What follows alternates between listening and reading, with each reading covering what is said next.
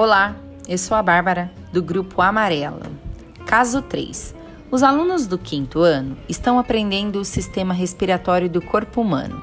Você elaborou uma aula e percebeu que um dos alunos já terminou as atividades e faz questionamentos avançados em relação ao restante da turma. Observando esse aluno se sobressai, quais ações você faria para desenvolver ainda mais o potencial desse aluno utilizando as estratégias que você aprendeu hoje?